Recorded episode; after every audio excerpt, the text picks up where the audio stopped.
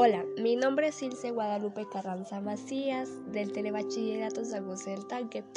Hoy les hablaré de un, de un libro, bueno, platicarles un poco del libro titulado La filosofía en la calle, escrito por Eduardo Infante. Yo les voy a hablar sobre el capítulo 5 titulado Eres tonto si puedes copiar en un examen y no lo haces trata de que pues es no un día de suerte, son como las 8.15 y estrella la mañana con un examen de filosofía. No has tenido tiempo de preparar toda la materia, su apasionante vida social te exige cada vez más dedicación y rezas para que el profesor no te pregunte por la metafísica de Aristóteles. El profesor comienza a repartir los exámenes como un samurái selecciona las cabezas a sus enemigos. Cuando llega a ti, te entrega una fotocopia, boca abajo.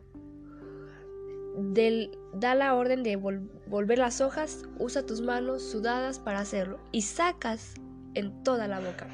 La metafísica de Aristóteles aparece ante ti como una guillotina recién afilada.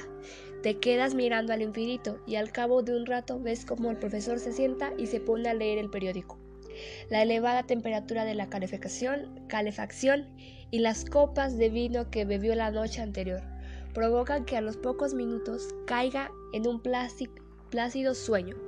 Con el profesor en brazos de Morfeo, tienes una oportunidad única para copiar en total oportunidad. Eres tonto si no, los, si no lo haces. Copia o no copiar, esta es la cuestión. El debate no es si puedes hacerlo. Estamos de acuerdo en que, dado al estado en el que se encuentra el profesor, tú haces falta ser un genio para engañarlo. Lo que se cuestiona aquí es que si debes hacerlo. Puede que te sorprenda saber en este debate. Estuvo muy de moda en el siglo en el siglo V antes de Cristo entre los filósofos de los griegos copiar más que los nuestros, sino que la democracia ateniéndose hacia dos concepciones a la justicia bien distintas y enfrentadas. Por un lado estaba Sócrates, 470 a 499 a.C., más bien dicho 399 a.C., un filósofo que dedicó su vida a educar a los jóvenes para que fuesen juntos. Tan importante era para él que su discípulo fuesen ciudadanos honrados que les enseñó que es preferible sufrir una injusticia para cometerla. En el otro lado estaban los sofistas, un conjunto de sabios, la mayoría extranjeros, que acudían a Atenas por temporadas para formar también a los jóvenes, pero no para que fueran buenos ciudadanos, sino para tener éxito y conseguir poderes. Los sofistas eran maestros itinerantes que se llaman el arte de hablar en público, y retórica, el arte de persuadir y convencer mediante el discurso. A diferencia de Sócrates, contrataba por sus enseñanzas prodigo, por ejemplo, cobraba a sus alumnos cuatro más por clase, unos ciertos 30 euros al cambio actual. También, bueno, en esta línea de pensamiento también se encuentra Antifonte, 480-411 a.C. Este sofista te aconsejaba respetar las normas únicamente cuando creas que te puedes pillar. No sigas las leyes de los hombres, son las que naturaleza te impone. La única norma que debes respetar es aquella que te empuja a buscar el placer y evitar el dolor. Cuando esta norma choque de bruces con otra creada por los hombres, solo debes conseguir esta última si su incumplimiento se pone más dolor que placer. Es decir, que si estés seguro de que no te va a pillar, copia todo lo que puedas. Y más porque el dolor de suspender y tener que volver. Chapar más bien dicho, chapar. La metafísica de Aristóteles es un mal que debe evitar por todos los medios de tu alcance. No creas que por pensar de esa manera, Antifonte era algo así como un delincuente peligroso. Todo lo contrario, era más culto y trabajo, como una especie de psicológico, curando con la palabra a todos los que se acercaban a él con algún tipo de sufrimiento. Otro sofista que te ayuda, apoyaría si decides copiar a Hipas de Elide 443 a 399 a.C. Un gran viajero que visitó numerosas ciudades, sobre todo Esparta y Sicilia. Cuenta que tenía un carácter muy agrio y a, a una memoria y una memoria descomunal. Debía de ser algo así como un asistente Google con mala leche. Y Paz defendió la idea de la unidad de la especie humana. Por naturaleza, todos los seres humanos somos iguales. Son las convenciones sociales las que están detrás de los distintos de las distinciones por raza, riqueza, nacimiento o estatus social. Las leyes solo crean desigualdad entre los hombres. Sócrates prefirió morir antes de hacer trampas, así que, que imagínate que te diría si te viera copiando. El filósofo griego fue acusado por un fanático religioso de no creer en los dioses en la ciudad, introducir divinidades nuevas y corromper a la juventud con sus ideas.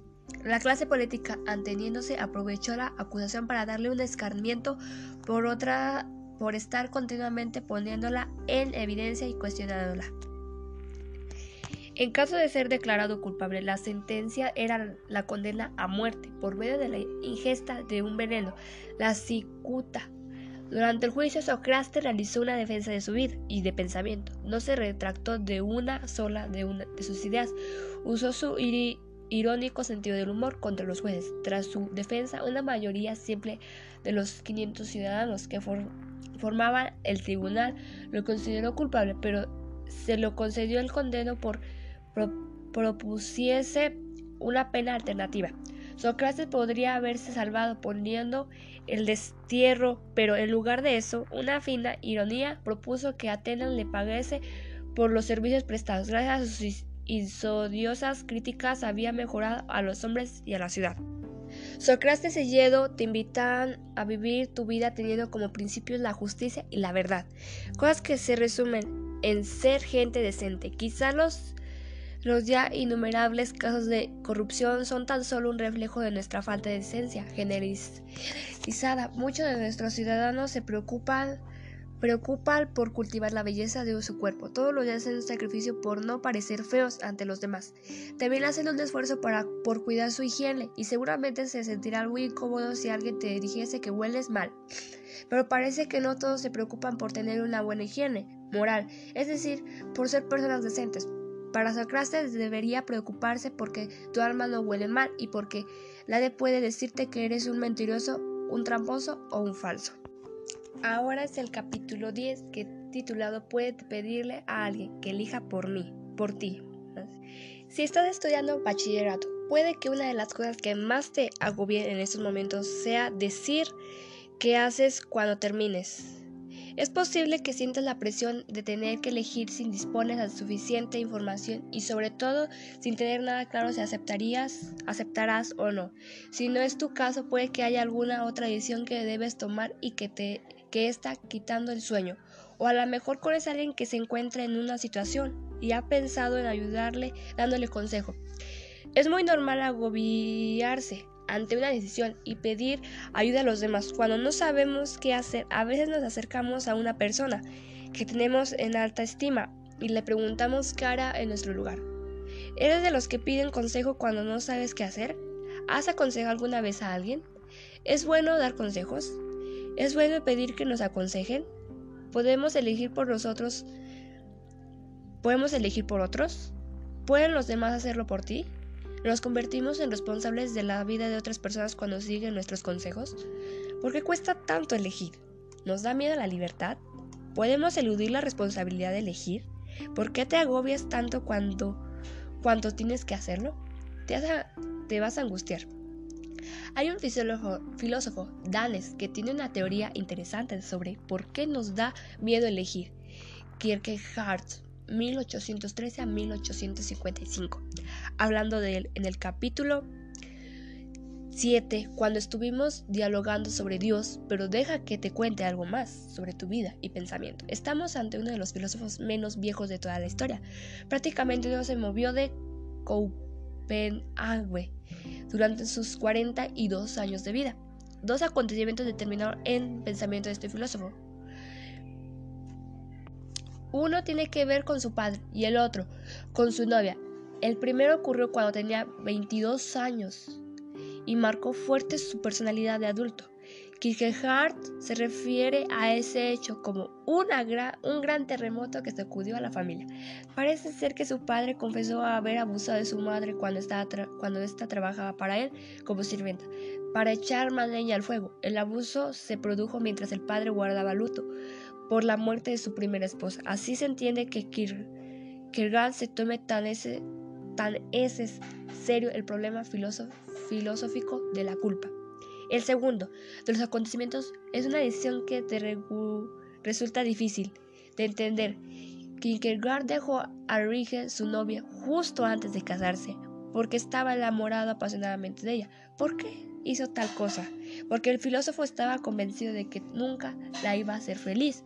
El joven enamorado sufrió mucho, hasta el punto de llegar a automutilarse. Regine le suplicó que volviese con él y que, Kierkegaard para convencerla de que buscase a otro que la hiciera realmente feliz.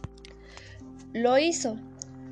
Creer que nunca la había querido y que era un macho de cabra y un hijo de hetera, pero todo era puro de, teatro para alejar, alejar a la joven de una relación que le haría desdichada. Todo lo que Kierkegaard hizo fue por amor. La decisión de este filósofo quizás te recuerde al magnífico final de Casablanca, Michel Curtis, Curtis 1942. No te lo cuento porque si tienes la suerte de no hacer, haberla visto todavía. Por desgracia, elegir significa renunciar. Con cada elección que hacemos, por pequeña e insignificante que sea, dejamos de vivir otras vidas y de otras personas. Hay una curiosa película belga que desarrolla esta idea de Kierkegaard, Las vidas posibles de Mir Nobody. Jacob Van Dormeal 2009. La cinta trata sobre un hombre que ha conseguido llegar hasta los 120 años y ya en su lecho de muerte recuerda las otras vidas que podría haber vivido si hubiera tomado otras elecciones. Es, elegir y renunciar y otro es lo que te genera ese sentimiento de angustia que está experimentando, que en realidad el vértigo que nos produce la libertad. Lo que nos angustia en el momento previo de la decisión es de saber que tenemos que elegir. Después de haberla tomado, experimentamos otros sentimientos como el remordimiento, la culpa o la satisfacción, pero ya no la angustia. Esta última surge porque nos volvemos conscientes de que podemos escoger entre varias alternativas de que no nos queda otra más que elegir, aunque no queramos y de que tener la posibilidad de hacerlo implica que no podemos elegir mal, es decir, que podemos desperdiciar la vida que, se nos ha dado. Sentimos angustia porque podemos porque somos conscientes de que podemos malgastar nuestra experiencia. Puedes pedir consejos, pero no puedes esperar que otros escojan por ti. Puedes aconsejar a otro, pero no puedes elegir por él. La responsabilidad de nuestras vidas nos pertenece solo a nosotros. Deberías ser honrado y asumir que solo tú eres responsable de tus fracasos. No le eches la culpa a los demás. La angustia en que no resulta agradable, no el mal, no es mala, porque nos convierte en seres responsables. El niño no se siente angustiado. Solo el adulto responsable puede albergar este sentimiento. Además, la responsabilidad aumenta cuando nos percatamos de que no existen actos individuales, sino que todos los que hacemos afectan a terceras personas. Así que deja de utilizar contra tus padres argumentos irresponsables, como es mi vida y puedo hacer con ella lo que quiera. Es asunto mío o a ti qué te importa. Cuando eliges un proyecto vital, también estás escogiendo un modelo de humanidad frente a otros y es de irresponsabilidades. No preguntarse qué ocurriría si todo el mundo optara para hacer lo mismo. No vale elegir una forma de vida. Cree que esta vale únicamente para nosotros. Para Sartre, cuando tomas una decisión te conviertes en legislador por la persona responsable de decir, siempre pensando en esa sería la elección que debería tomar todo el ser humano en esa misma circunstancia. Por eso el filósofo advierte que antes de actuar deberíamos pensar lo siguiente. Dado que con mi acción supongo que todo hombre debe comportarse así, ¿tengo derecho a hacerlo? La angustia solo puede sentir a las personas responsables. Alguien que entendió muy bien el existencialismo de Starter fue el cantaor flamenco Camarón. Camarón, que con su voz gitana, brillante y lastimera y cantaba. La mayoría de los hombres son unos idiotas por creer que sus actos provienen de haber elegido libremente. Su falta de libertad reside en su ignorancia y su incapacidad para pensar y dominar sus pasiones. La única libertad posible es la del sabio. La única libertad posible es la del sabio, que al menos conoce cuáles son las causas que, las, que lo condicionan a aprender a dominarlas. Ergo, no vayas por ahí preguntando qué es lo que debes hacer y dedica tiempo y esfuerzo a conocer por qué actúas. Si quieres angustiarte un poco más, solo tienes que pensar que en lo que has tardado de leer este capítulo, el reloj ha seguido corriendo y ahora dispones de menos tiempo para decir qué vas a hacer y si lo deseas es aprender a no agobiarte. Te recomiendo que leas cuando, cuanto antes del capítulo. Muchas gracias. Esto acaba de concluir, recomendado por un alumno del Telebachillerato San José del Tanque. Muchas gracias por su atención. Los invito a seguirme en mi podcast y hasta pronto. Adiós. Que tengan un lindo día.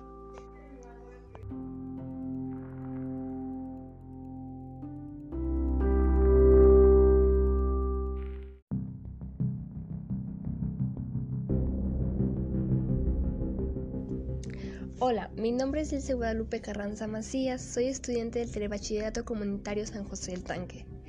Hoy les voy a hablar de un tema que es muy interesante que se titula Siete especies de dinosaurios que dominaron México. El clima cálido y húmedo favoreció una gran diversidad de dinosaurios en el territorio que hoy es México. Según la Universidad Nacional Autónoma de México, en el país se han encontrado varios yacimientos repletos de fósiles que dan luz sobre las distintas especies que poblaron en el país. El estudio de fósiles no es nuevo en territorio mexicano. Desde 1910, el doctor Eric Harkert, geólogo de la Universidad Humboldt de Berlín, comenzó la tradición de búsqueda paleontóloga patológica en el país a partir de sus descubrimientos de Coahuila, México. ha estado en el ojo del mundo como una tierra repleta de evidencia de los animales que en el pasado dominaron el mundo. Esas son algunas de las especies que caminaron sobre el país. Sintarsus, con 40 kilos de peso. Este animal habitó en México desde 200 millones de años. Llegó a medir 3 metros de alto. Se distinguían por su capacidad de caza. Era uno de los carnívoros más capaces de la época. Rapaces de la época. Gorgasaurus. Pesando 3 toneladas, se caracterizó por tener extremidades traseras largas y en los dedos tenía garras prominentes, por lo que se ha considerado como el carnívoro de mayores dimensiones encontrado en el país. También se ha localizado en Estados Unidos y Canadá. Sauroornitoleste. A diferencia de los dos anteriores, esta especie no supera los 2 metros, pesó de 20 a 35 kilos y distinguía de los demás por su agilidad para correr. Perseguía a sus presas para atraparlas con las garras traseras en forma de hoz. de. Se han encontrado restos en Baja California. Critosaurus. Vivió hace 70 millones de años. Se conoce comúnmente como dinosaurio pico de pato por la forma anatómica de su hocico. Pertenece al grupo de los hidrosaurios y se sabe que, que corría mucho más rápido que el temido T-Rex. Alamosaurus. Este gran herbívoro destaca de los demás por sus impresionantes dimensiones. Alcanzó los 21 metros de longitud, pesando más de 30 toneladas. En México se han localizado varios fósiles de esta especie en Chihuahua y Coahuila, así como en dos localidades de Puebla. La Bocania. Otro de los dinosaurios en México más representativos fue este carnívoro, cuyos restos fueron hallados por primera vez en 1970 cerca de la formación de Bocana en Baja California. No se sabe su peso exacto, pero se estima que superó la tonelada y media. Sontrosaurus por último, vale la pena mencionar esta especie, cornada, un herbívoro que alcanzó las 3 toneladas de peso. Con su longitud aproximada de 5 metros, se destacó de los demás por sus características golas, crestas óseas elaboradas que, la corona junto a, a otras protuberancias en el rostro. Este es el tema de hoy, es muy interesante, la verdad me gustó investigarlo, bueno, me gustó leerlo, entretenido, me gustan mucho los temas de dinosaurios, a mí me gustaría investigarlo más a fondo. Bueno, no se olviden de seguirme en Powats y nos vemos hasta la próxima. Adiós, que tengan un lindo día.